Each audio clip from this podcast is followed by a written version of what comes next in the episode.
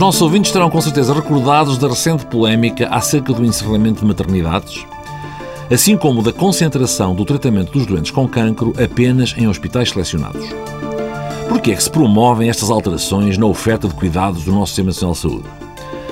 A razão tem a ver com o facto de centros com mais experiência terem sempre melhores resultados clínicos.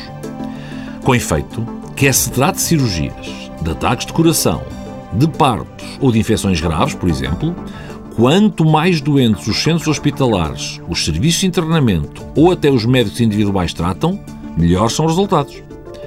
Isto tem pouco a ver com a qualidade e a competência dos profissionais de saúde individuais. São os grupos bem treinados e habituados a trabalhar em conjunto, seguindo normas de orientação clínica numa prática baseada na evidência científica, que obtêm sistematicamente melhores resultados.